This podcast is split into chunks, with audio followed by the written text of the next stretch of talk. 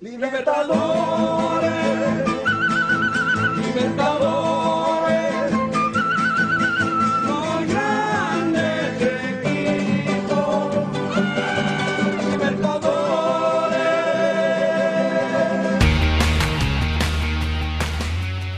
Esse é o Canelada, o podcast do Futebol Live TV. Toda semana, muita resenha e um pouco sobre futebol.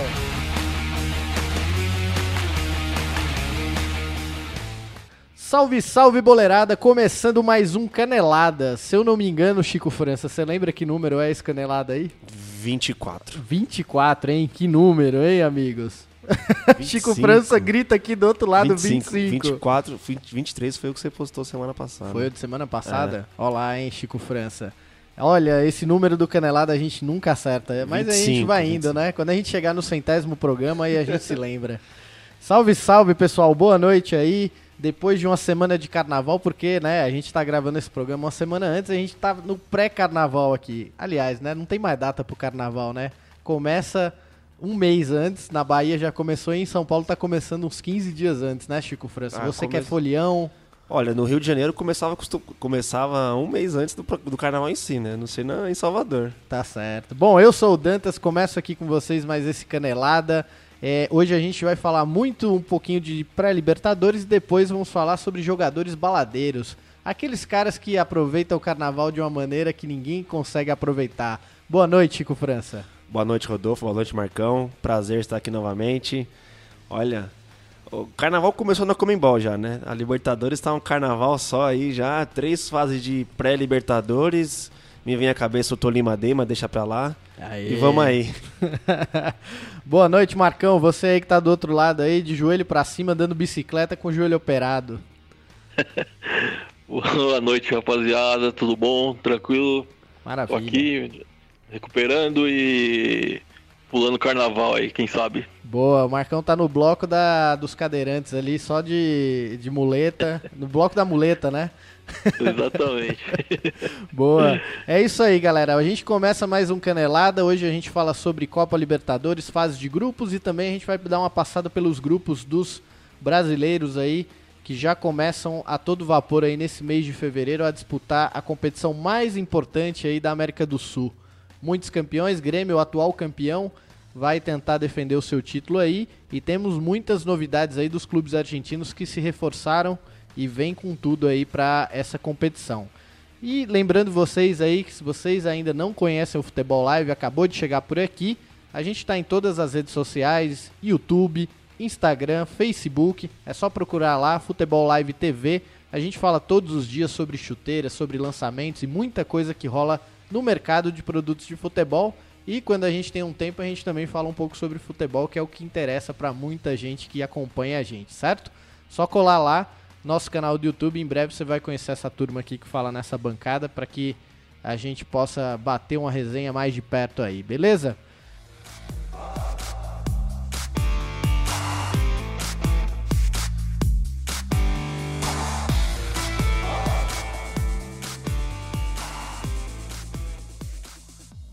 Bom, senhores, vamos lá falar um pouquinho de pré-libertadores aí. Chico França, o que, que você tem aí para falar da gente dessa pré-libertadores? Que parece que a partir desse ano tem mais de mil fases aí. É pior do que jogo do Mario. Você joga, joga e não acaba nunca.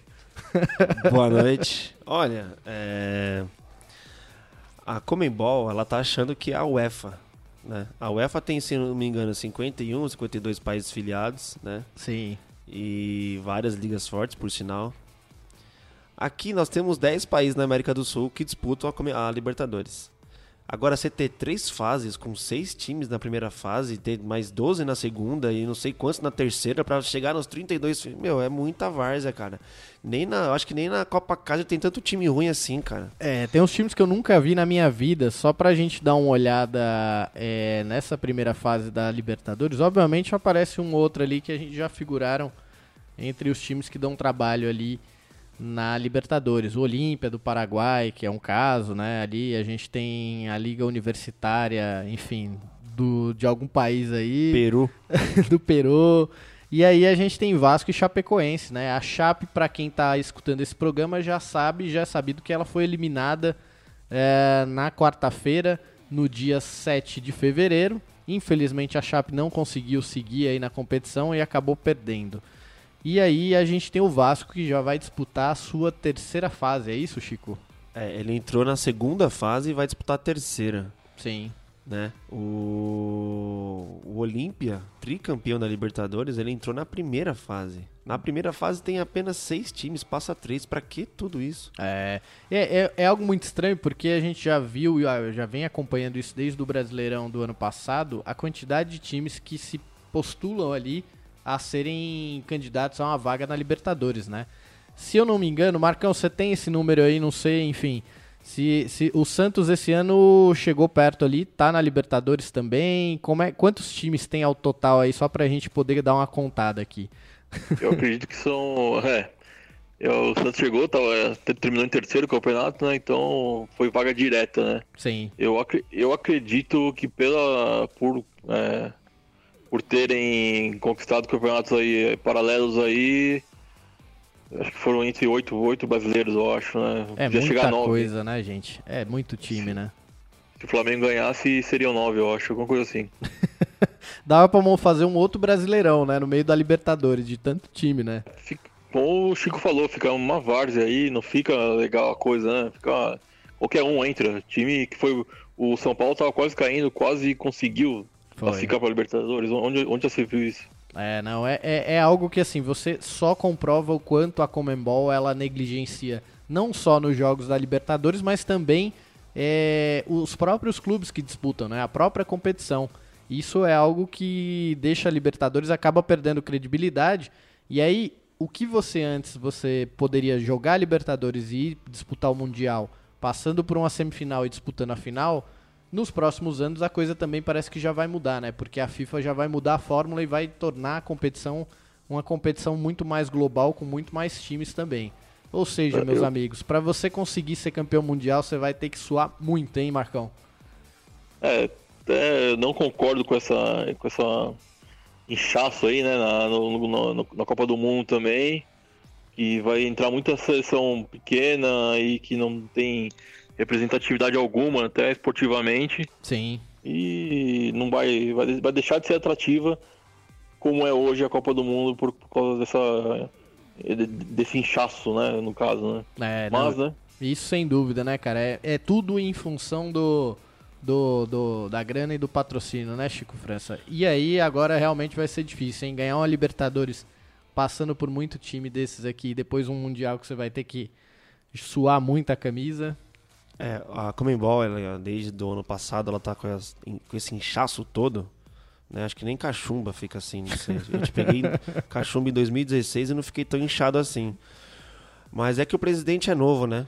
Ele tá bem intencionado, quer colocar mais times pequenos, menores na Libertadores, mas aí acaba que o nível técnico, né, fica muito abaixo do que a gente espera ver uma Libertadores. Sim. Que a gente já tá, cresceu nos anos 90 assistindo aqueles, aquelas batalhas épicas, né? Palmeiras, Boca, Corinthians, São Paulo. É, jogava quem era bom, né, cara? É. E passava acho que só os dois primeiros. de- Passava. É, é porque disputavam 20 times apenas, né? Sim. Aí três de cada grupo passava e fazia as oitavas, quartas, semis e aí vai. É. E. Eu queria o Marcão falou também, a Copa do Mundo tá no mesmo caminho, né? É, 48 times vai parecer a Copa Kaiser, né? Mas Não, o- vai ser difícil, viu, cara? Você ter 48 seleções ali disputando um Mundial e também um Mundial de clubes, né? Que era o que eu via comentando. Esse é um que a FIFA também tá de olho pra mexer, né? É, ela quer valorizar mais a Espanha, a Itália, só se for, porque quem ganhou aqui na América do Sul ganhou, quem não ganhou não ganha É. mais, cara. Vai ficar muito de. Com um europeu já ficava difícil, imagine com quatro, cinco. Aí não vai ganhar mesmo. É, o pessoal outro dia tava dando até um exemplo, né? Já imaginou classifica, por exemplo, Manchester United, Real Madrid, um Bayern e, e sei lá, um, Milan. um Milan. O Milan pode classificar que passa, mas a Juventus, vai. É. Esquece, acabou. não vai ter chance pra ninguém, cara. E aí você vai ter ch- chance de jogar, por exemplo, só com um time japonês, um time da Arábia, enfim, aqueles escatados ali que você acaba. Isso se o Palmeiras foi não pegar o Romarinho pela frente, hein? É, ainda tem essa, né? o carrasco do Palmeiras aí. Enfim, vamos passar aqui um pouquinho pelos grupos dessa Libertadores aí tão cheia de times. E só pegar aqui mais ou menos quando é que acaba essa chave de mata-mata e essa pré-Libertadores. O Vasco joga mais com quem aí, Chico? Tá fácil aí? A primeira fase, a próxima fase, que é a segunda da Libertadores, pré-Libertadores, é contra o. Deixa eu ver aqui, peraí. O vencedor da chave C3, que é os poderosíssimos Oriente Petroleiro e Opa. Jorge Wilstermann, ambos da Bolívia. Esse Jorge Wilstermann aí já complicou aí pra muito time, hein? Corinthians, então. Cara, o Corinthians. Não, o Corinthians quando pegou passou fácil. Em 99 meteu. Empatou lá e meteu 5 aqui. Vamos ver se é bom de memória. Você lembra o dia que queriam quebrar o portão do Pacaembu Central lá? Era contra quem aquela O eliminação? dia exato não lembro, mas foi as oitavas contra o River, Corinthians 1, River Plate 3. Ê, jogão, 2006, oitavas de final. Eu morava aqui do lado do Pacaembu aqui. Esse foi o dia que os caras realmente quebraram tudo que tinha pela frente aí. Nossa. Eliminações doloridas ali, Ah, né? o Corinthians, exceto 2012 e 2000 também, porque foi até a semifinal, perdeu pro atual campeão, que é o Palmeiras e tal. Mas o Corinthians na Libertadores, a histórica é só passar vergonha, velho. É só vergonha. É, esses dias a gente lembrava, o Marcão deve se lembrar bem disso aí, que no ano que o Corinthians foi campeão lá, aquele time do Santos chegou até a semifinal. Foi semifinal com o Corinthians. Com o Corinthians, né? E foram dois grandes jogos. Eu me lembro muito bem do gol do Emerson Sheik na Vila, co- cortando a bola. E a imagem daquele gol, a bola ela parou literalmente. E ele só bateu no ângulo aí. Você lembra desse jogo, Marcão? Infelizmente eu lembro. o jogo de volta no Pacaembu também, que até o Santos até fez um gol, acho que o Neymar fez um gol ali meio que achado Sim. no, segu no segundo pau ali também, mas o time tá- não tava. Eles não estavam preparados, não. não. Não era o ano do Santos ali pra, pra, pra conseguir outra coisa, não. Sim, e, e, assim, muito se esperava do Santos, né, que chegasse, mas é, eu acho que o time já já estava um pouco desgastado da competição, né? Ali foi reta final de Murici e Marcão no Santos naquela época, não? 2011. 2011? Acredito, que sim, acredito que sim, porque ganhou a Libertadores lá, saiu do Mundial. Acho que foi sim. É, né? Eu tava Por- lá ainda. Porque o Tava ainda. Mundial foi algo que realmente deixou a imagem do Santos, enfim, e do próprio Murici, né? é, já bem desgastada com a torcida e, enfim, com os próprios jogadores ali, porque se esperava muito daquela final do Santos contra o Barcelona e viu que né, os caras tiveram que tirar o pé para não ser mais gol. E aí É, entrou foi- no segundo ano ainda com um time muito competitivo, mas não deu, né? O Corinthians veio atropelando, né, cara? Exatamente. Chico França, boas recordações desse jogo? Nossa, boníssimas. Eu confesso que em dois- na semifinal contra o Santos, quando o ju- juiz apitou, porque o Santos era atual campeão, tinha o Neymar, né? Eu pensava, como é que a gente, o Alessandro vai parar o Neymar? Aí, quando o juiz apitou o final de jogo, eu juro que eu fui às lágrimas. É... Aí só faltava o Boca, né? Tava Cara, fácil. é. Aí. Porque o, o difícil no em 2012 foi o Vasco, né? Sim. O Santos não foi tão difícil assim. O Santos não era mais o mesmo do, do ano anterior. E o Boca, então, né? Como diz, é o Leão Banguela no, no ano, né? Não- Não, e vocês sabem o que é mais engraçado é que a galera outro dia tava zoando como é que o Diego Souza virou centroavante no São Paulo e o histórico dele é ter perdido o gol mais feito da história do futebol, né? É, o gol mais fácil da Libertadores ele perdeu. é que na- do outro lado tinha o Cássio, né, velho? Convenhamos, né? Não, convenhamos, né? Assustou. Qualquer pelada ali, cara, você ia de frente com. Marcão, o que, que você faria com aquela bola? Eu meti uma cavada ali que ele ia. bro- Ele tava procurando a bola até agora lá no. no... No, no tobogã. Eu, eu chutar como eu estou, eu não chutaria. Ou eu dar uma cavadinha mesmo, ou eu ou ia pra cima, tentar dar um drible ali, sei lá, alguma coisa, mas bater daquele jeito não, bate, acho que não, não bateria também não. Não dava, né, cara? O cara tava sozinho, velho. Não tinha Ué. ninguém no cangote dele. Puta, não, sério, aquele gol ali. Quem não era corintiano torceu muito pra aquela bola Nossa. entrar e não acreditou que ela saiu, né? Não passava uma agulha, bicho. É, amigos. E esse ano a gente, quem sabe, tem aí novamente um confronto entre brasileiros e, e confrontos muito esperados Eu aí. po- podia dar uma dica pra Comembol, né? Jogos entre brasileiros já podia valer pelo Brasil. Oh, desculpa. É, tá certo. Jogo entre brasileiros na Libertadores já podia valer ponto pro Brasileirão, né? Aí era fácil, hein? É. Já Aí, pensou? porque é muito jogo, né?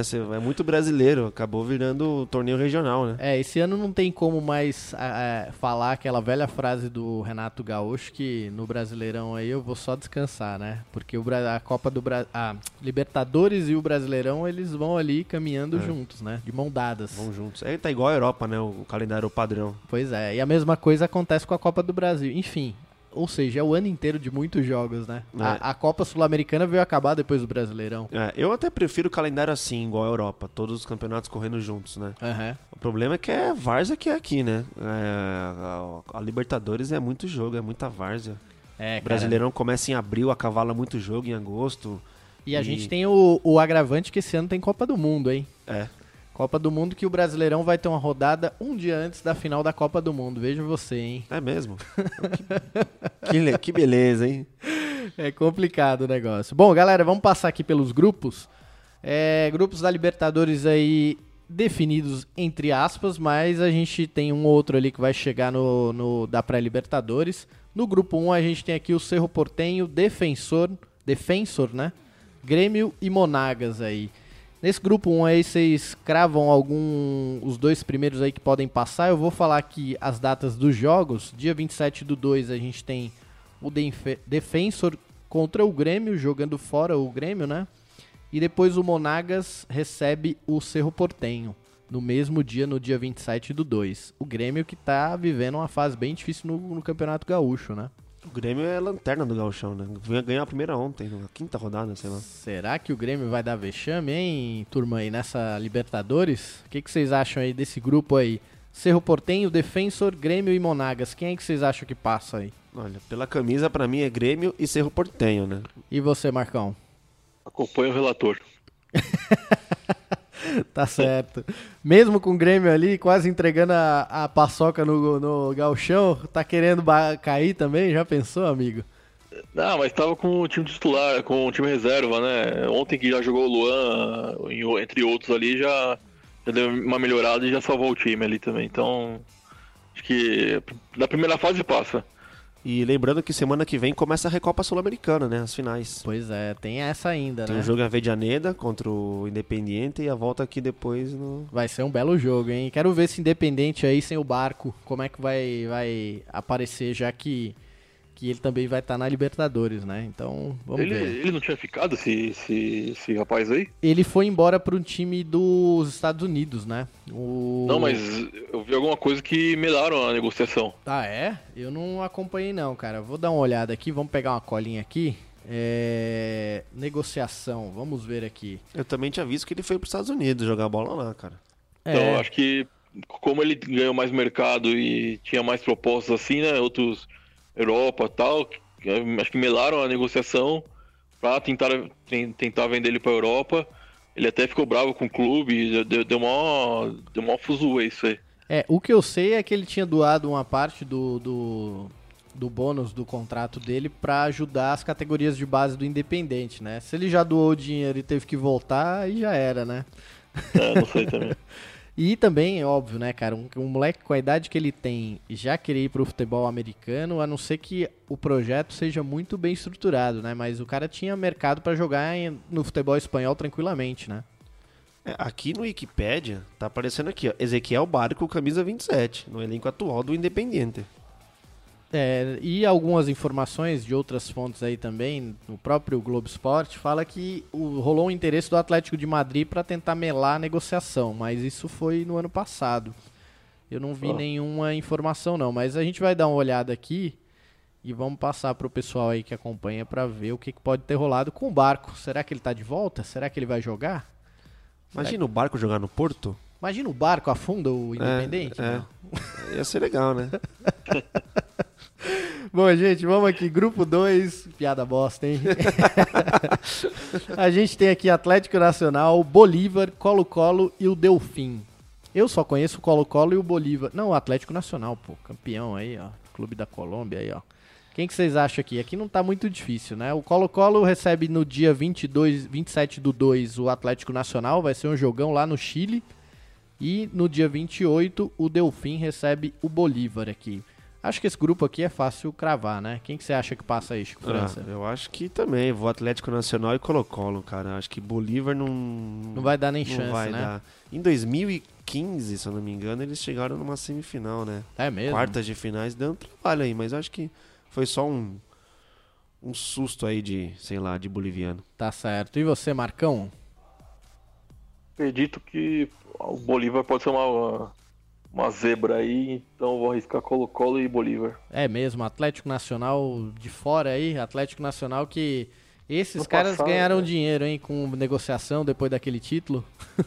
É, então, ano passado já, já, não, era- já, já não era o mesmo time, né? Então, tá, eu não sei como tá vindo esse ano, mas se continuar com a saída de muitos jogadores lá, né? Se continuou com a saída dos jogadores, é, não tá tão forte também, né? Então, por isso que eu tô arriscando o Bolívar aí por, pelo fator altitude, né? Tá certo. É isso aí. Vamos ver, jogar na Bolívia nunca é fácil, né? E aí um time desse às vezes começa a surpreender e toma lugar aí de time já tradicional na competição. Grupo 3, a gente tem aí Atlético Tucumã, Libertar, Penharol e The Strongest. Aqui tem muito time conhecido dos brasileiros, né? É, o The Strongest é conhecido, o Penharol, que o Santos ganhou a final da Libertadores em cima, e o próprio Palmeiras aí de Felipe Melo já tem boas lembranças do Penharol, né? Quem que vocês cravam aí, Chico França? Quem que passa nesse aí? Ó, o Penharol, né? Acho que passa pela camisa, tradição, tá com o estádio novo lá, parece que dá um susto nos caras lá. E o Libertar, o Libertar é sempre aquele time que belisca, né? Alguma vaguinha pra cá, alguma vaguinha pra lá, mas nunca dá resultado em nada, né? Sim. Marcão. Acho que são, são, é, são os dois times mesmo. O Libertar, acho que é muito difícil jogar ali, ali no Paraguai também. Aquele campo lá que, que é emblemático lá do Paraguai, lá é bem difícil mesmo. É- é, acho que esse ano vai- dar jogo pra eles. Boa. Só lembrando esse grupo aqui, o grupo 3 da Libertadores, os jogos acontecem um pouco mais pra frente. No dia 13 de março, o Tucumã aqui, Atlético Tucumã, recebe o Libertar. No primeiro jogo, o Libertar joga fora. E no dia 15 do 3, o Strongest recebe o Penharol. Então, é, os times vão jogar um pouquinho mais pra frente aí. Nesse grupo aqui que realmente está equilibrado e sem dúvida, né? O time ali do Libertar é bem difícil de jogar contra. Penharol, time copeiro ali, que a gente já sabe mais ou menos como que é o estilão. Enfim. Grupo 4 a gente tem Emelec, Flamengo, River Plate e o vencedor aí, um da pré-Libertadores. Esse aqui foi o grupo que quando rolou o sorteio da Libertadores assustou um pouco a torcida do Flamengo, né? Porque River Plate vem muito forte aí. Nesse final de semana que passou aí, o nosso amigo lá, o Scocco, fez um baita golaço do River Plate. Que gol bonito, hein? É, ele fez cinco gols no jogo, não foi na semifinal lá? Meteu sete, ele fez cinco, deitou e rolou, meu Deus. O do céu. River vem muito forte, né? E tem também o, o nosso amigo aí do ex-São Paulino, Lucas Prato, que foi Lucas contratado. Prato, exatamente. o, nesse grupo aqui tá faltando o vencedor do G1, da chave G1. A chave G1, vamos ver lá. Tá lá com o nosso bravíssimo Santiago Wanderers. Ele tá esperando o vencedor da chave C1, que ainda é Deportivo Tati de Santa Fé. Ou seja, nem a pré da pré tá resolvida ainda pra, resol resolver a- o grupo do, do Flamengo. Sim, é, Mas esses caras vão jogar, ó, por exemplo, já tem jogo no dia 28 e ainda não se sabe quem é que vai jogar, ou seja, vão, vão É. dar uma corrida aí nessas duas semanas pra definir quem que vai jogar. Mesmo que passe qualquer um de lá, eu acho que River Plate e Flamengo tem tudo pra passar, né? Pelo menos estão investindo pra isso, né? Sim, sem dúvida. É, será que o, o nosso amigo Carpegiani vai botar a molecada aqui ou Marcão, ou vai os medalhões estarão de volta?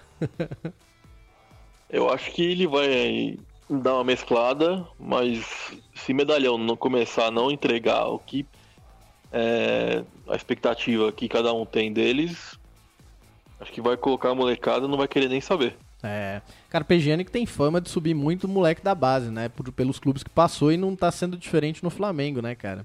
Esse É, começo. pelo que eu vi, Pode pelo que eu vi, ele- eles têm muita personalidade, né? Tá ali todos ali, né? Não vi ninguém com é, jogando mais ou menos ali, sem correr, sem mostrar alguma coisa. Então acho que to- todos que, que subiram, todos têm alguma coisa pra mostrar. Sem dúvida, né? E dá rodagem pro Vinícius Júnior, que logo mais o Real Madrid já tá batendo na porta aí, né, cara? Ah, ele tem que jogar. É, o moleque é bom, cara. E essa turma do Flamengo que subiu, realmente, quem acompanhou a final da Copinha aí, acompanhou alguns jogos, viu que o negócio ali não, não alivia não, né, cara? Eu ainda, eu ainda acho que o Flamengo vai melhorar essa negociação com o Vinícius Júnior. Acha? Não sei porquê, Ninguém mas. vai. Ô, Chico, ninguém paga o que o Real Madrid pagou, cara. Não tem como melar, velho. Não sei, não sei não, viu? Se ele, não, ele é bom jogador, óbvio que ele é bom jogador, mas não. Olha. Olha, ele vai não, ter viu? que jogar muita bola pra recuperar pelo menos o que foi pago por ele, porque pra valorizar, seja o dobro, pensa bem, esse cara pra ele ser vendido pelo dobro, ele tem que chegar num nível não Neymar, vai, mas Coutinho, por exemplo, ali. Ah, acho até mais, viu? O, o Lulinha também, subiu jogando muito no Corinthians, né? Ah, mas acho que é, é- é uma situação um pouco diferente ali, né? O Telolinha é o parâmetro pra qualquer jogador Cara, ruim da o Lu- base, né, cara? Cara, o Lulinha, velho, ele é o maior artilheiro da base do Corinthians, da história. Da história, né? Ele foi disputar um Sul-Americano Sub-17.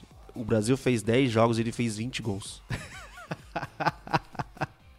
Mas isso tem muito, cara. Ó, por exemplo, o Marcão, eu vou falar de um cara aqui. Marcão, você lembra na época que a gente jogava, que tinha no Palmeiras um, cara, um moleque chamado Viola? Que ele destruía a seleção brasileira, jogava muito, cara. E Eu esse- joguei, eu joguei salão com ele no, no Nacional também. você jogou salão com ele, né? também. E esse moleque você nunca mais viu falar dele, sumiu, ele sumiu literalmente assim. E fiquei sabendo que ele tava. Ele, é- ele joga, ele joga ainda. Acho que é no, no São José de lateral direito. Olha só. Imagina, cara. O, o moleque, ele era assim, era na base da seleção brasileira sub-15, 17 ali. Sub-17. Ele tinha uma idade Isso. que não era pra sub-17, ele já jogava na seleção sub-17. É, e ele comia a bola, é, tinha muita moral assim e sumiu. Como tantos outros que a gente viu, assim, eu me lembro de um jogo na época que, que a gente jogava, o Wendel do Corinthians, quem se lembra aí do Wendel aí? O Marcão, inclusive, tava nesse jogo, que foi um baita jogo nacional e Corinthians 2 a 2 O Wendel era 3x2. 3 a- 3 a 2 Eles, eles, viraram. eles viraram, né? Puta, foi um jogão, assim. O Wendel, cara, era, assim, juro, ele parecia. Ele dominava a zaga, o meio-campo, e quando tinha força, atacava. E o Wendel jogou pouquíssimo pelo Corinthians e sumiu também, né? Então, É, essa, nunca mais ouvi essa desse transição da base, eu acredito que, assim, é, o que a gente vê de Vinícius Júnior, essa turma que vem subindo, se, o- se ele não tivesse que vingar, ele já não ia vingar mais, cara. Já, já teria sumido, assim, sabe? E, no entanto, ele tá ainda aparecendo. Eu acho que ele é diferente, por exemplo, do que pagaram. Se você colocar na proporção o que foi pago pelo Vinícius Júnior e o que ele joga, é um pouco desproporcional. Pelo que eles pagaram por ele, é o valor do Neymar. E o Neymar subiu com 17 anos e jogava já com como se fosse profissional há sei lá quanto tempo, né? E Isso é um negócio assustador, assim, de se ver. Vamos ver, né? Mas Lulinha estará eternamente em nossas lembranças. Ah, sempre, né, cara? É, é um ícone, né, pra gente. Todo mundo da base lembra, cara, não tem jeito, né? O Lulinha vai ser eternamente lembrado como o maior jogador da, da história da- do futebol de base. Bom, galera, aqui nesse grupo do Flamengo, então, na quarta-feira, dia 28 do 2, o Emelec recebe o vencedor, se tiver inteiro depois de jogar tantos jogos é, da pré-Libertadores. No dia 28 também, no Maracanã, aí tem Flamengo e River, hein? Veja você, amigos. Maracanã vai estar lotado, sem dúvida, e vai ser um jogão, hein? Da gente ver de perto isso aí. Estreia do Flamengo na Libertadores, recebendo o River Plate em casa. Partindo aqui para o grupo 5, aí a gente tem Cruzeiro, Racing, Universidade do Chile e o vencedor 3, Chico França. Quem é esse vencedor Pode 3? ser o Vasco, pode ser o Vasco que tá esperando os bolivianos decidir entre eles. Ou seja, né? Sim. Mas se o Vasco não chegar nesse grupo aqui, é melhor nem disputar o brasileiro. o Vasco que perdeu o Neném, né? Que foi pro São Paulo, mas que tá mostrando o resultado aí. Infelizmente não se classificou para as semifinais aí do, do, do Carioca. Nossa, é. Se o Vasco não foi pra semifinal do Carioca, ele quer disputar a Libertadores, velho. Brincadeira. Vamos ver, né? Vamos ver o que que dá. Meu Deus. E aí, Marcão, o que, que você acha aí? Cruzeiro, Racing, Universidade do Chile e quem sabe o Vasco da Gama? É, não dá pro Vasco, né? Mesmo chegando agora, vai. Acho que é Cruzeiro e Universidade do Chile mesmo. Vai- o objetivo do Vasco é chegar lá na, na- na fase final da Libertadores ali, né? Na fase de grupos, para ganhar o dinheiro que vem com, com essa, essa entrada ali, né? Mas conseguir mais que isso, acho que bem complicado. Vai ser Tem difícil, time? né? Não tem time para isso, não. É, é, e, e tá disputando com três times tradicionais ali, bem difíceis, né, Chico? Quem que você acha ali? Cruzeiro, Raça e Universidade? Eu acho que se- se- seria legal pra Libertadores o Vasco ir pra esse grupo aí, porque só ia ter jogão, né? Universidade de Chile, Racing, Cruzeiro e Vasco ia ser um grupo bem forte, mas eu acho que Cruzeiro e Racing. É, ia ser bom ver um clássico brasileiro aí já nessa fase de grupo aí, Cruzeiro e Vasco. E aí, quando se trata de clássico brasileiro, o negócio é, é diferente, né? Todo mundo joga um pouquinho mais. É, pega fogo. Bom, os jogos desse grupo rolam no dia 27 do 2. ah, o Racing recebe o Cruzeiro. E no dia 13 do 3. Que doido, né, cara? O primeiro jogo do, do grupo acontece no dia 27. Aí no dia 13 rola o vencedor do V3 lá do- da Libertadores contra a Universidade do Chile. Justamente porque o vencedor dessa pré-Libertadores vai, vai demorar ainda pro cara aparecer e vai aparecer só lá pro, pra março. É um negócio muito doido. É, o vencedor desse grupo aí, desse grupo, é o Vasco, né? Você tá falando do grupo. Então, é, é, ainda vai jogar né, daqui duas semanas. Duas semana, semanas, né? é. É muito tempo ainda, cara. Enfim. No grupo 6 a gente tem aqui Estudiantes, Real Gagliasso. Não, Garcilasso. Real Gagliasso seria o time do Bruno Gagliasso, é, né? Exatamente. O cara tá comprando até time agora. Real Garcilaso e o Santos. Olá, hein? E- Santos vai pegar Estudiantes, E hein? o G2 ali é Banfield, vai enfrentar o Nacional do Uruguai. Olha E o só. Banfield da Argentina. Pode também engrossar o, caldo pro Santista aí. Pois viu? é, o Banfield fez um campeonato argentino até interessante, um time que é considerado pequeno lá da Argentina, né? E aí, turma, o que, que vocês acham aí? Estudiantes, Real, Garcilaso, Santos e quem sabe na, é, Banfield ou Atlético Banfield ou Nacional do Nacional Uruguai. do Uruguai. O que, que você acha, Capita? Será que seu Santos aqui sai vivo desse grupo? É, falando com clubismo, espero que sim, viu, cara? E sem clubismo, como é que fica? Bom, entrando o Banfield ou o Nacional, aí não sei se aguenta não, cara. Vai ser muito time é, parelho, assim, com, de qualidade. O Santos não tem ninguém que se destaque ali o suficiente para poder é, ter um algo a mais ali para se classificar, assim, com certeza, né? Então, vai ser difícil. Eu não cravo aqui, mas parte, parte do coração eu quero que classifique o Santos e o Estudiantes, mas Olá, ô Marcão. pode Vocês têm. Gabigol, cara. Vai ser a redenção desse cara, meu. É, foi o que eu falei. Ou ele vem e acaba com tudo, ou ele vem e nunca mais joga bola na vida dele. Vamos ver. Vai parar no Aldax, né? É, exatamente. É complicado, viu, cara? Realmente pegar esses times aqui, o Estudiantes é um time bem difícil de se jogar. É, e você ter mais um argentino no grupo vai ser bem complicado. Chico França, e aí? Quem que você aposta suas fichas aqui nesse grupo 6? Eu acho que o Nacional vem pro grupo e se classifica para as oitavas junto com o Estudiantes da Argentina. Olha eu acho que o só. Santos, como o Marcão disse, acho que não não tá gabaritado para passar por esse, por esse grupo não. Olha lá, hein? Eu acho que vai ser a Libertadores do Gabigol, viu, cara? Anotem aí, viu? E detalhe, essa. Libertadores é a que mais tem campeões, né? Da história. É, olha só, hein? Um fato interessante aí da gente olhar e ver quem são os, os campeões aí dessa Libertadores aí de estrelada. Bom, esse grupo aqui joga no dia 28 do 2, que aí a gente tem aí um desses times que vem da pré-Libertadores. Ele joga em casa e pega o Estudiantes. Aí a gente tem no dia 1 de março, a gente tem o tal do Real Garcilaso recebe o Santos, o Santos joga fora, ou seja, o Santos vai primeiro jogo fora de casa, não joga na Vila nem no Pacaembu. No grupo 7, a gente chegando aqui, aí o coração do Chico França começa a palpitar, amigos.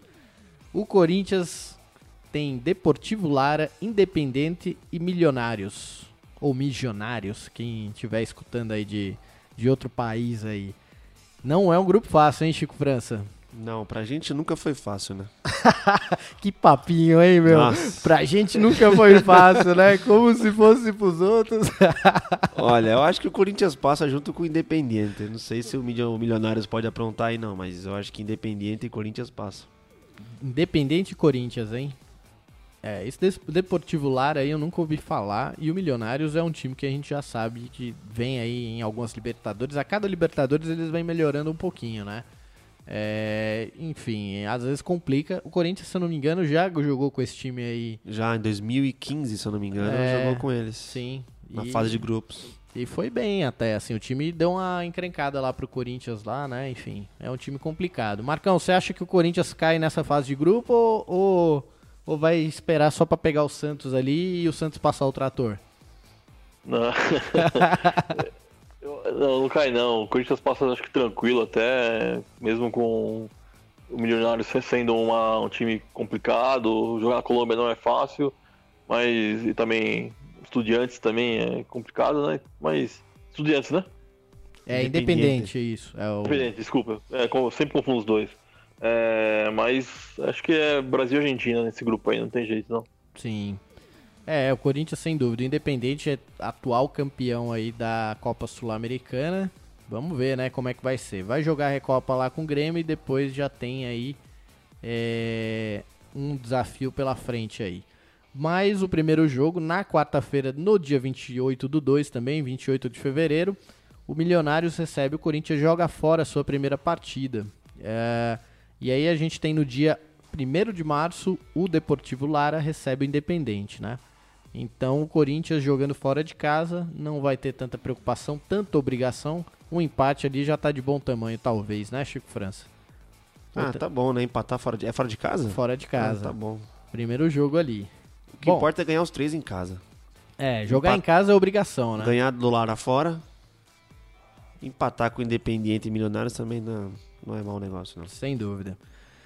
Aí, amigos, chegamos no grupo 8. Grupo 8 ali com Alianza Lima, Boca Juniors, Palmeiras e o vencedor da pré-Libertadores, vencedor 4, hein? Esse grupo aqui não vai ser fácil, hein? Alianza Lima é um time encardido, cara. Ó, o G4, o, espero o vencedor do G4. No G4 temos só um time postulante por enquanto, que é o Guarani do Paraguai. Que o corintiano sabe bem. O Guarani do Paraguai tá esperando o vencedor do jogo 5, que é Olímpia do Paraguai e o Junior Barranquilla da Colômbia. Ou seja, hein? Ou seja- não tem jeito, vai ter que enfrentar a carne de pescoço, né? É, não vai vir Guara- Guarani da capital contra o do Paraguai, será que é clássico?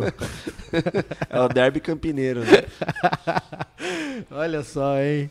E aí, Marcão, quem que você acha que passa aí desse confronto aí, quem sabe, dos Guaranis e Boca Juniors e Alianza Lima? Bom, é. Eu acredito que Corinthians é, passa de boa, Corinthians? tranquilo. Não, o Corinthians já Não, Corinthians foi. não, Palmeiras, Palmeiras, meu Deus do céu. Você tá parecendo o, o, o Paulo. Qual que é aquele cara que foi dar entrevista do Grêmio? Ele Ah, chega- o Paulão, o- o zagueiro, o- chamou, falou que o Inter, a defesa do Inter é muito... É, mano, Primeiramente, bom dia. Né? É, todo mundo sabe que, que a defesa do Inter é uma das melhores né? do, do mundo aí, né? Mas estou do, do, do, tô preparado, né? sei da, da, da responsabilidade?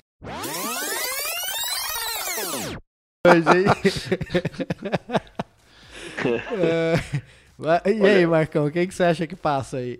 Eu acho que se o Palmeiras não passar, vai ter uma crise ali ferrada. Então, eu acho que de um jeito ou de outro vai conseguir passar. É, e o Boca tá muito forte, né? Não, tem, acho que como, como não, não ir bem também. Eu acho eu, Tevez vai voltar querendo ganhar tudo ali para acabar bem a carreira daqui a pouco e fora os outros os outros, outros companheiros do time também que são, são muito bons também, né? Então, mesmo entrando esse pessoal aí, esses times aí que vocês comentaram agora, não, não dá não. Aliança, não dá não. Então passa Palmeiras e Boca. Exatamente. É isso aí. Bom, esse talvez eu diria que vai ser o jogo mais pegado de toda a primeira fase da Libertadores, né? Vai ser um clássico de respeito aí, de responsa, Boca e Palmeiras, hein? São dois jogos aí, tanto em La Bombonera como aí no Allianz Parque. E o Palmeiras se coloca numa posição de realmente de obrigatoriedade de se classificar, hein, cara? Com o que tá investindo aí, se não passar nessa primeira fase, os caras vão demolir esse estádio deles aqui, cara. Não vai ter pra onde correr. Chico França, você acha que. E aí? O que, que você vê aí, o seu maior rival e o, também o seu algoz aí da Libertadores, Boca Juniors e Palmeiras nesse grupo? quem vier da pré-Libertadores, um dos três, quem vier, cara, vai ser Carne Vai- de pescoço. vai ser muito, mas muito complicado, um grupo muito difícil. O Alianza Lima também lá no Peru, ele não costuma aliviar muito não, viu? É um time que não tem muita tradição, mas jogar lá também é chato pra caramba. Com muito suor, muito custo, passa Palmeiras e Boca Juniors, mas olha, vai ser na bacia das almas. Cara, eu prefiro jogar contra time grande na Libertadores do que contra esses timeco aí, sabia? Porque esses caras é o que complicam, bicho. Porque aí o juiz não vê o jogo, é campo ruim, gramado complicado, aquela iluminação que a gente já sabe, que parece os jogos que a gente acompanhava no SBT da é, Copa, sei lá o que, que o Silvio Luiz narrava. Mercosul, Mercosul.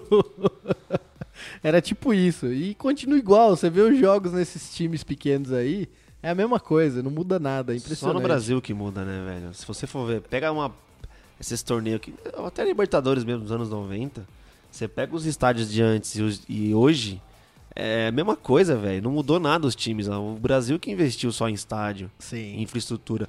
O único país que nego vem aqui bater escanteio e não tem escudo é no Brasil, cara. é no Brasil.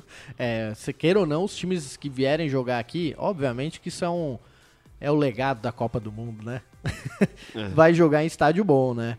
É, com exceção aí de um ou outro time, mas, por exemplo, o Grêmio tem uma boa arena, o Palmeiras tem um bom, uma boa arena, o Flamengo vai jogar no Maracanã, apesar de não ser o dele, mas um Maracanã reformado. Corinthians tem, tem estádio ali também. Mas mesmo Apesar antes... de não pago, tem estádio. Não, tem. Vai to- tem que tomar aquele estádio de volta. Mas mesmo antes das, da Copa do Mundo, não- você não viu isso aqui. Ah, é. Mesmo estádios menores como a Vila Belmiro, por exemplo, você não via nego com escudo lá pra bater escanteio. É, o cara Morumbi. só tomava uns tapas ali no vidro, né, Marcão? Bata essa porra desse escanteio aí. Agora tão, tem um- aquele vidro que era na- ali na lateral, estão rebaixando o vidro, né? Você tá Então vai brincando. ter uma. É também mesmo? Tem, vai, vão diminuir o- a altura dele para deixar um pouco mais é, livre ali, né? Então vai piorar a coisa ali. Vão humanizar, humanizar a Vila Belmiro. é a palavra que os caras gostam de usar. Aí até alguém jogar ali uma cadeira em alguém que estiver no campo, aí os caras mudam de novo, né?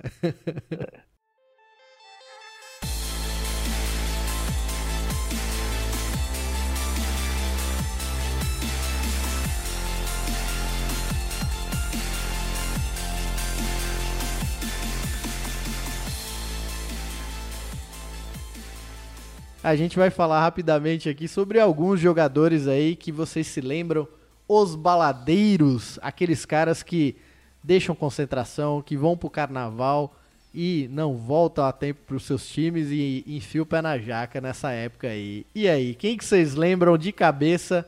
Joga na mesa aí, conta história que vocês sabem e talvez ninguém saiba aí. Chico França aí deve saber algumas aí, já que ele tem mais de 50 exemplares aí da placar só de. 50 é pouco, hein? 50 é pouco, é. Olha lá. Isso aí não é nem 5 anos de revista, de coleção.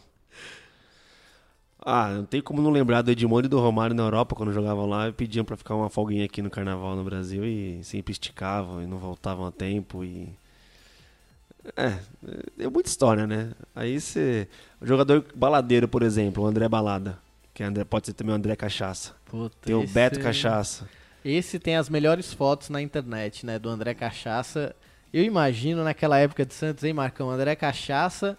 E depois dele veio. Quem que era aquele outro atacante lá? O. O Love. O Love. Esse- Zé Love. Zé Love. Zé Love.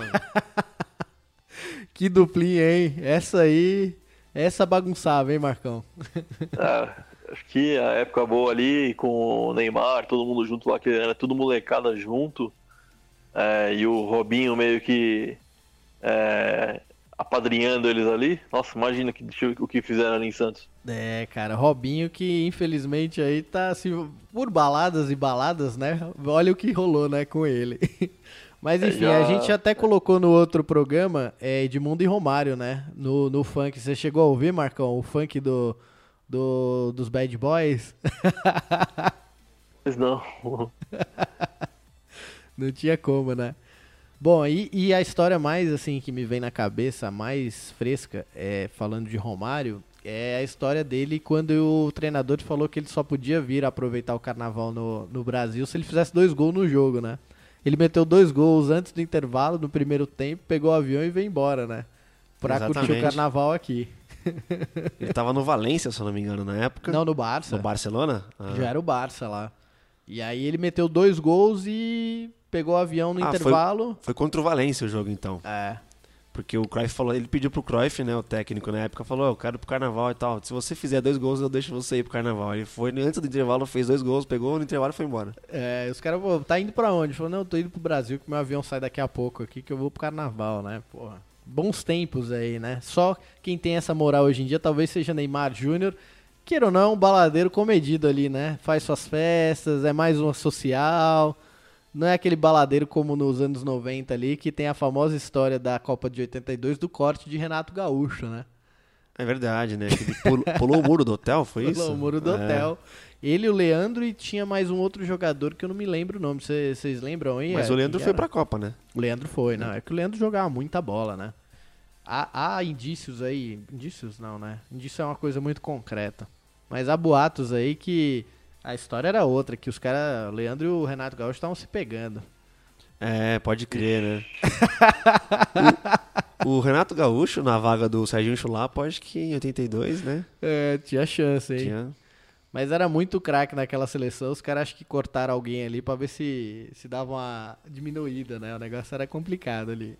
O Tele era, o, o era muito genioso também, né? Não, não, não- ele só abaixou a cabeça ali pro, pro, pro Sócrates, né? Que deixava ele fazer o que, que queria ali, né? Mas bebia que nem pra. que nem. sei lá, camelo bebe água, né? sei lá. Meu pai conta... É, mas, mas, mantinha ali as coisas, né? Então acho que foi o único ali que ele abriu exceção, mas quem ousou, os outros ali que pisavam fora da faixa, tchau. É, ele, ele todo treinador, né, que é rígido, ele tem ali suas exceções, né? Eu acho que o Tele naquela naquela turma do São Paulo, por exemplo, Miller, é, Raí, aquela turma ali tinha suas exceções dentro do São Paulo que ele comandava, né? E na seleção de 82, acho que os caras intocáveis que iam pra balada e que bagunçavam, Casagrande, Sócrates, o próprio Zico, né? O Zico talvez não fosse não tivesse esse perfil mais, eram os caras que tinham o privilégiozinho ali dentro. É, o né? Serginho Chulapa era meio cachaceiro também, gostava do Mel, o Sócrates nem se fala. Meu pai conta uma história que o Sócrates em 82, pré-Copa do Mundo, meu pai tava no bar com os amigos bebendo e chegou, o doutor chegou lá, comprou dois maços, aqueles pacotes de cigarro e falou, opa, vamos que vamos pra Espanha agora. e foi pra... né? E ele fumava, bebia, né? Todo mundo sabe disso. E o, e o Tele acho que nunca implicou com o Sócrates porque ele sempre correspondeu em campo, né? Aham. É, tem a famosa história aí do José Trajano, da ESPN agora, que ele tá com o programa dele aí no YouTube, que ele morou com o Sócrates na Itália na época que o Sócrates jogava lá. E nessa época de carnaval, o Sócrates dava festas homéricas, assim, dentro da casa dele e convidava a turma do time. Eram dois, três dias de festas na casa do Sócrates, assim, pra comemorar o carnaval lá na Itália, né? Então era o cara que pegava pesado, né? Não é à Gostava toa. de uma farra, né? Não é à toa que o menino, né? Exagerou. Exagerou na medida aí. Bom, galera, dessa turma nova aí, quem que vocês lembram aí de um baladeiro aí? Dessa. dessa... A gente tem o- a famosa história do Wagner Love, não é à toa que ele virou Wagner Love, né? No meio da copinha, o cara se envolveu lá na, na concentração com a mulherada, foi pra balada e já viu, né? O Marcelinho esses dias estava no Bola da Vez da ESPN. E ele confessou que em 2001, na, na véspera da final da Copa do Brasil contra o Grêmio, alguém, né, a mando de alguém, sei lá, contratou umas mulheres para invadir o hotel lá, invadir o quarto dos jogadores e... Não foi a história da. Tirei mulher do seu quarto, não, né? É, é, foi essa, só que uma versão diferente, né? Que o Luxemburgo conta uma história, ele conta outra, enfim. O Jorge Henrique saiu do Corinthians por causa disso, né? Foi. Ele, ele tava numa balada, tava com o carrão dele, tava embriagado, ele acho que bateu o carro e foi embora. E no dia seguinte ele foi treinar, não, ele não foi treinar e disse que tava, e disse que tava com a filha doente, passando mal, alguma coisa assim. Depois disseram que viram ele na balada e tal. Sim. E aí e ele bateu o carro, né? Aí o E Tite tinha, não gostou tinha meio um código de ética ali do Tite, né, com relação a isso, porque o Sheik várias vezes, o Sheik era outro que chega, eu me lembro de uma cena muito boa, que era o Sheik chegando de helicóptero no treino atrasado, correndo de chinelo. E assim, a galera falava que assim, várias vezes o Tite passava o pano pelo pro porque ele chegava do Rio do final de semana já meio virado assim e tinham casos que, pô, ele- O Adriano, né? Ele não, não- o Adriano, ele, ele se apre- ele, foi- ele chegou no Corinthians em janeiro de 2011. Ele se apresentou no Corinthians. No primeiro treino com bola, ele rompeu o tendão de Aquiles. ele teve que fazer, se eu não me engano, eram 30 sessões de fisioterapia. Ele foi três. Nossa. Ele- cara. o cara só fazia fisioterapia da vida e não ia pra fisioterapia. Meu, E no Instagram do Didico ele tá botando lá que vai voltar, hein, meu. Quem é, é, é inacreditável, né? inacreditável. Sigo ele, hein? Você segue ele, Marcão? é, é, é o- é o melhor Instagram, eu diria, né, do futebol brasileiro, né? É engraçado, cara. Ele é folclórico, né? Ele tá ficando folclórico já, né? Então acho que. Por que não? Volta aí, faz uma gracinha aí a mais e. E bora, né? Vamos aproveitar esse finalzinho dele aí, né? Mesmo que não no alto nível, mas essa, essa parte toda folclórica aí, vamos ver o que, que ele faz de bom pra gente dar risada e aproveitar um pouco. né? Já pensou, meu amigo, no finalzinho ali da reta final do brasileiro, estreia Didico e Júlio César no gol. Nossa. Júlio César que Nossa, abandonou a mulher, falou, vou ali e já volto. O cara tá aparecendo no Rio de Janeiro pra assinar com o Flamengo. é sério essa história? É muito bom. A mulher dele, a Suzana Werner, né? Botou um vídeo lá que no Instagram dela lá falando, olha, não tem como, não tem explicação e não sei o que, lamentando assim, tipo chorando, cara. Que o cara tinha vindo Egoísta, embora, né? egoísta, né? Puta, é difícil, mas olha, quando a pessoa é egoísta e o cara não quis nem saber, veio embora pra cá e deixou a mulher lá. Ah, eu, É eu, eu de verdade dou razão pra ele, viu, cara? Porque quando falam que jogador de futebol morre duas vezes, é verdade, cara. Então, a oportunidade do cara de acabar a carreira dentro de, de onde nasceu e até por jogar pouco, assim, mas ele já não ia jogar lá mesmo. Então, ó, três meses aqui, beleza, no time que eu gosto, no time que eu amo. Vai pronto, já volta. daqui a pouco ele tá lá com ela de novo. É, de não, Deus. ia acabar a carreira no, entre aspas no auge, né? No clube grande, né? Porque tem muitos aí que acabam em lugar que ninguém nem sabe onde é, né, cara? É, então. E o Júlio César, esse aí, pra morrer tá difícil, hein? Porque vocês lembram antes da Copa que ele tava treinando lá no Canadá com o, e o filho dele que chutava umas bolas pra ele Nossa. Parque, né? Pelo amor de Deus. no parque. O cara disputou a Copa do Mundo ainda. É impressionante isso. Aí depois o cara ainda consegue um contrato no Benfica, né? Pô, esse tem empresário bom demais, né, cara? Não... Ele e o Doni. O Doni também, pelo amor de que Por um dia empresário. da Doni, hein? Ele, eu acho que ele é dirigente no Botafogo de Ribeirão Preto agora. Olha só, hein? Se eu não me engano, tá? Não... É, eu acho que também. Ele virou empresário e é dirigente lá, alguma coisa assim.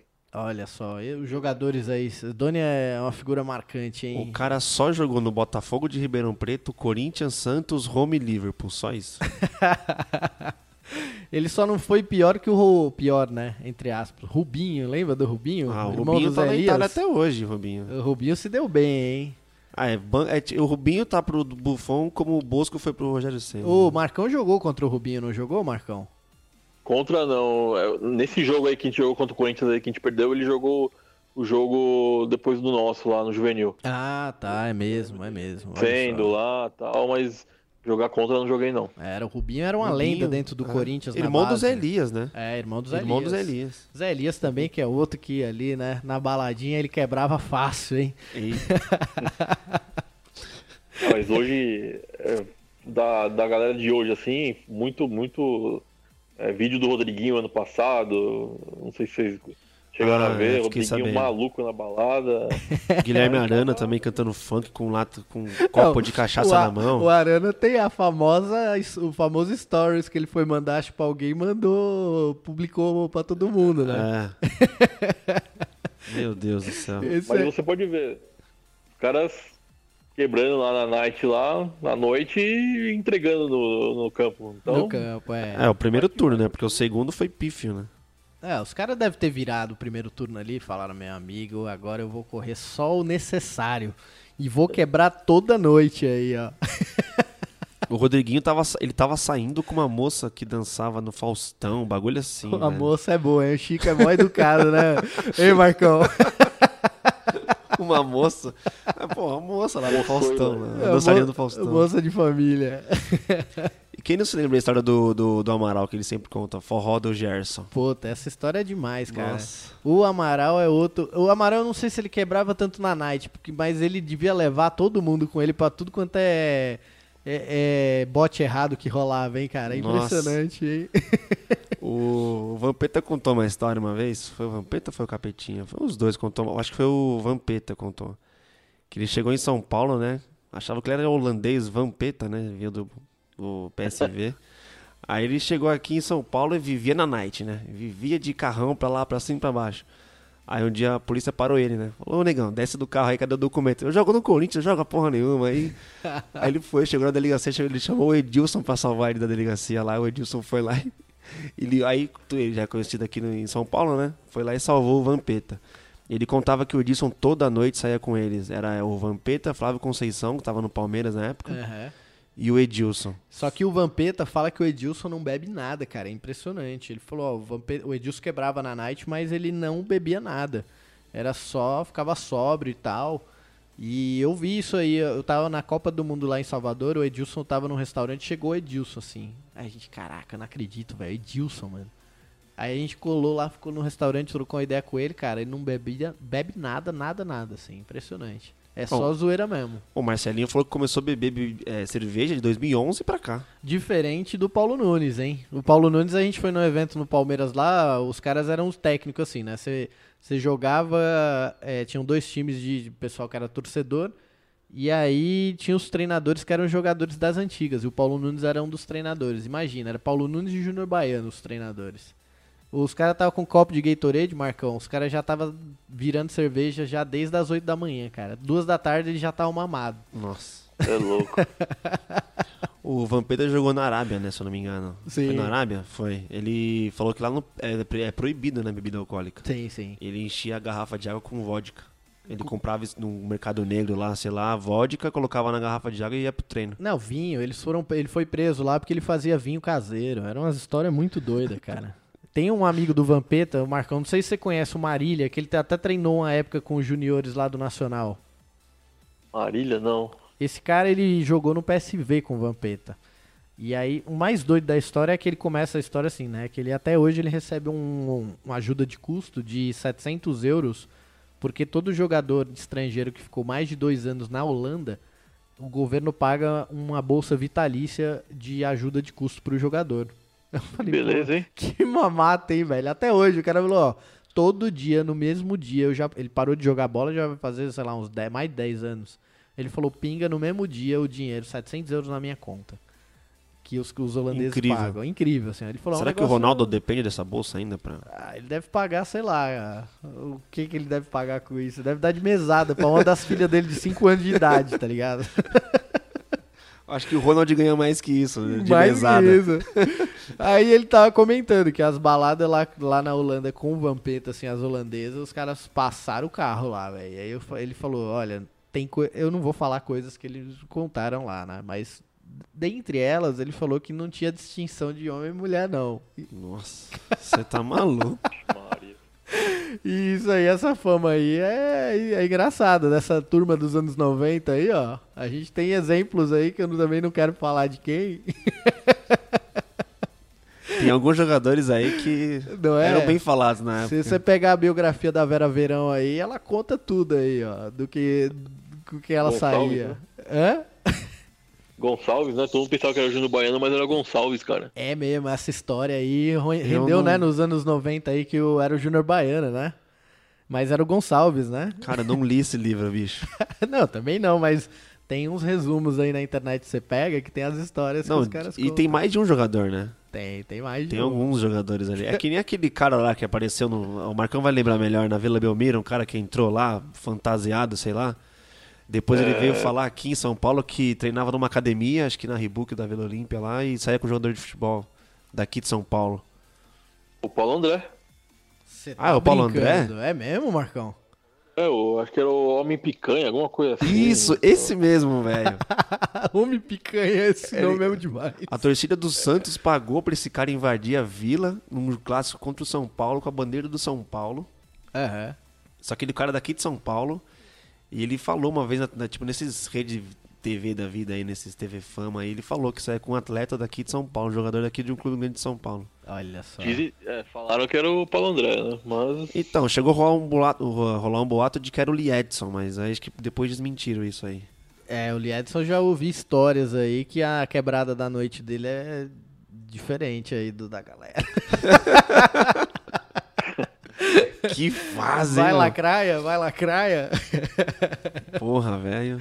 É, cara, não tem jeito não. A turma aí na noite. Marcão, agora sim, você que chegou até ser profissional, é, sempre tem ali uns dois, três é, isqueirinhos ali que, que leva a galera pra essa quebrada de night aí, né?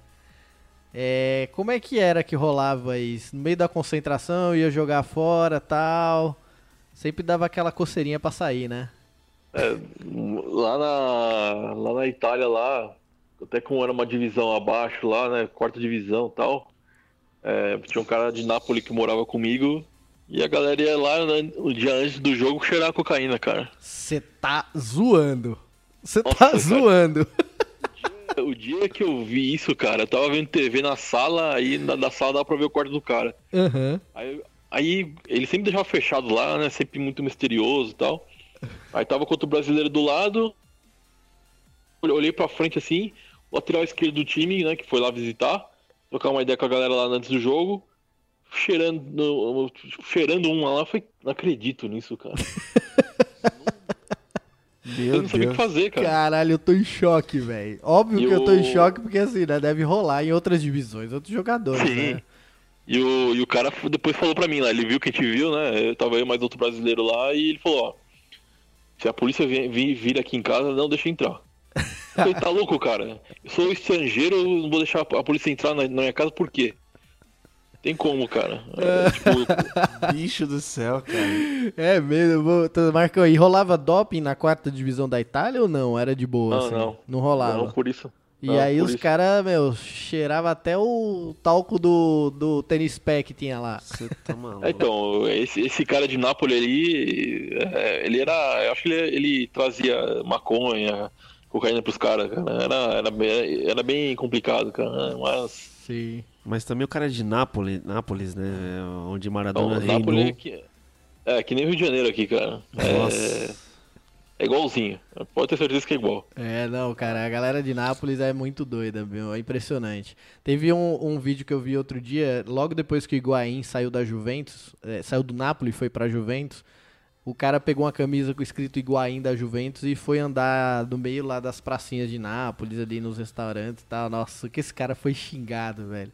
Era inacreditável, assim. Aí chegou a hora que os caras pegaram ele pra zoar, botaram ele em cima da mesa, assim. Ele falou: agora você vai escutar tudo que o Higuaín merecia escutar. e o restaurante inteiro xingando o cara. Nossa, foi inacreditável, assim. Eles são meio fanáticos, né? Meio pirados esses caras aí. Não, meio, meu, é um negócio absurdo ali, né, Marcão? A, a turma ali, você tava em que lugar da Itália lá quando você jogou? Tava entre Roma e Nápoles, cara. Puta, e de vez em quando você em Nápoles lá, não? Não, eu fui, uma, eu fui uma vez, aí eu fui dar uma volta lá, vi a agulha cheia de sangue no chão, eu falei, nunca mais venho aqui, cara. Pesado lá, cara. Pesado, hein? Pesado. E dizem lá, né, que do Maradona e tal, é outro exemplo de, de, de cara da Night, que ele, ele era o dono do, do, cartel lá, cara, de, de drogas. Não era outra pessoa, né? Ele não só usava, ele era o dono do. Ele era o rei do, do cartel lá, cara. Nossa, O cara era o dono lá. da boca. Exatamente. Olha só, cara, quem diria? Dieguito, além de tudo, eh, além de consumidor, fornecia. Por isso que ele é, é Deus lá, não é só por causa do futebol. Sim. Outras coisas também. Esse é outro, né, cara? Impressionante, hein, meu? O Maradona, é engraçado que assim, eu tive. Quando ele foi demitido da seleção da Argentina, eu me lembro, eu tava na Argentina nessa época, aí eu fui fazer, tirar férias lá e tal. E. Os, a rádio que tava passando, eu tava num táxi assim, o pessoal falando assim.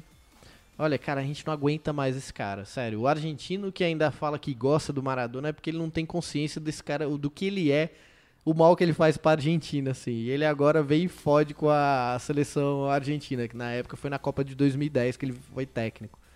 E é engraçado que a Argentina já começa a ter essa divisão, a galera mais nova já não vê o Maradona como um ídolo mais, né? Já vê ele como um problema. por tudo que ele já causou, enfim, o nome pra Argentina, pro povo, enfim, essas coisas desse tipo, né? Mas era um cara que, né, devia quebrar pesado na night Nossa. de qualquer jeito, né? Cuidando da carreira, né? Esse aí cuidou bem da carreira, viu? Diga-se de passagem, né, amigos? Nunca- ele nunca teve carreira. empregado em casa, né? Porque ela vai tirar o pó aí é embaçado, né? É, é. Chico França aqui, ó.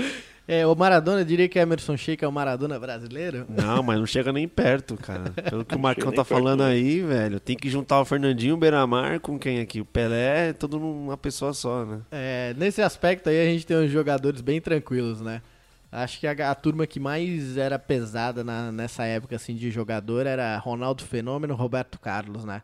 Ah, Essa dupla aí causou bastante, hein? duplinha. Eu diria o seguinte, na Copa de 2006 ali foi bagunça, hein, cara? Acho que tirando só o Kaká, de resto ali, Eu, imagina. eu acho que os bastidores da Copa de 2006 é, dá pra comparar com, imagina um pré-carnaval misturando Copa da NAP e né, esses negócios da vida. A gente tinha o Ronaldo, Adriano, é, Roberto, Roberto Carlos. Carlos. aí você tinha Júlio Batista, Gaúcho. Gaúcho, Nossa, Ronaldinho Gaúcho. o Gaúcho no auge ali, tinha acabado Ele de ganhar a Champions. Ele era atual bicam- bi-melhor do mundo, né? É, imagina. Não tinha como, né, cara? Eu acho que os caras foram jogar contra a França depois de uma balada pesada. assim. Ah, sem dúvidas.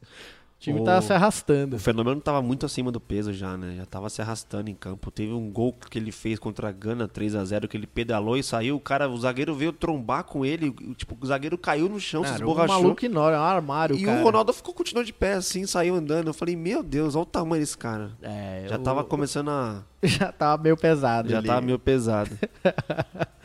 Bom, é isso, senhores. Aí, depois desse carnaval aí de 2018 aí que o bicho pega, agora São Paulo virou o lugar do carnaval com seus blocos.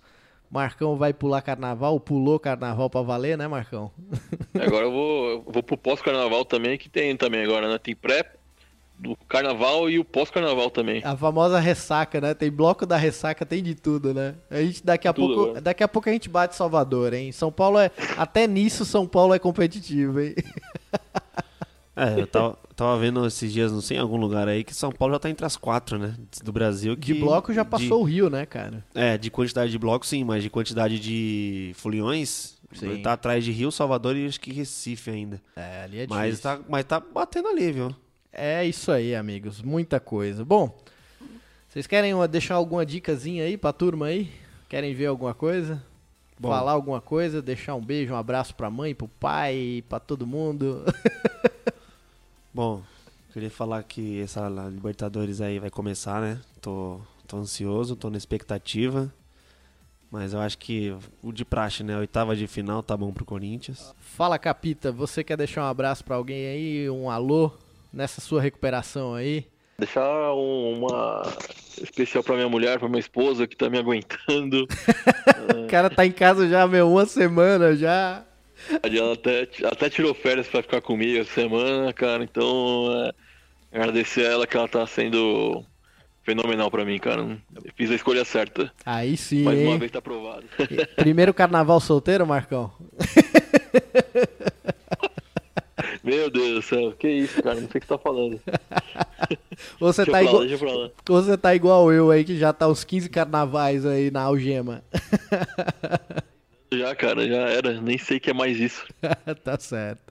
Sempre indo pra praia, só, só rolê de casalzinho só. Não tem tá, jeito. Tá certo, é isso aí. O- esse aí não beija mais na night, não. Não adianta nem fazer gol, né, Marcão? Não, exatamente. Tô ruim. tá certo.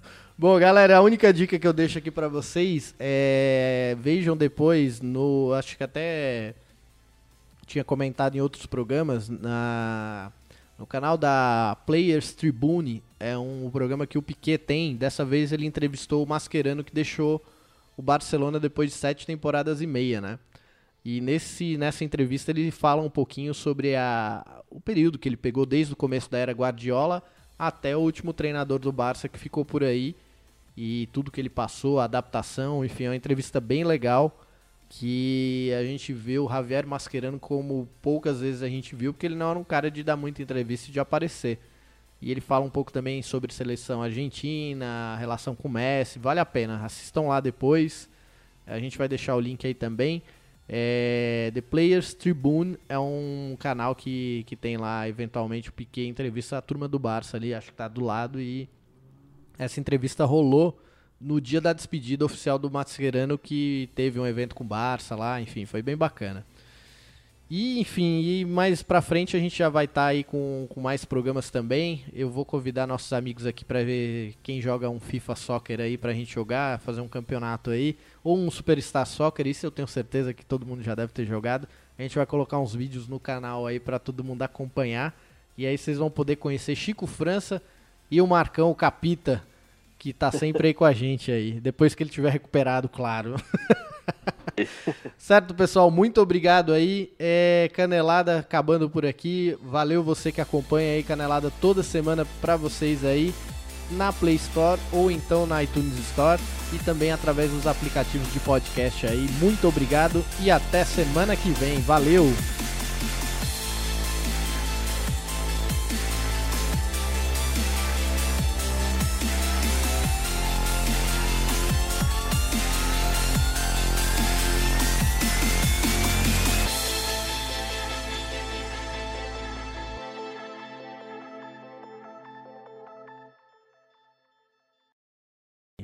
Eu acredito que o Palmeiras vai levar, hein, gente?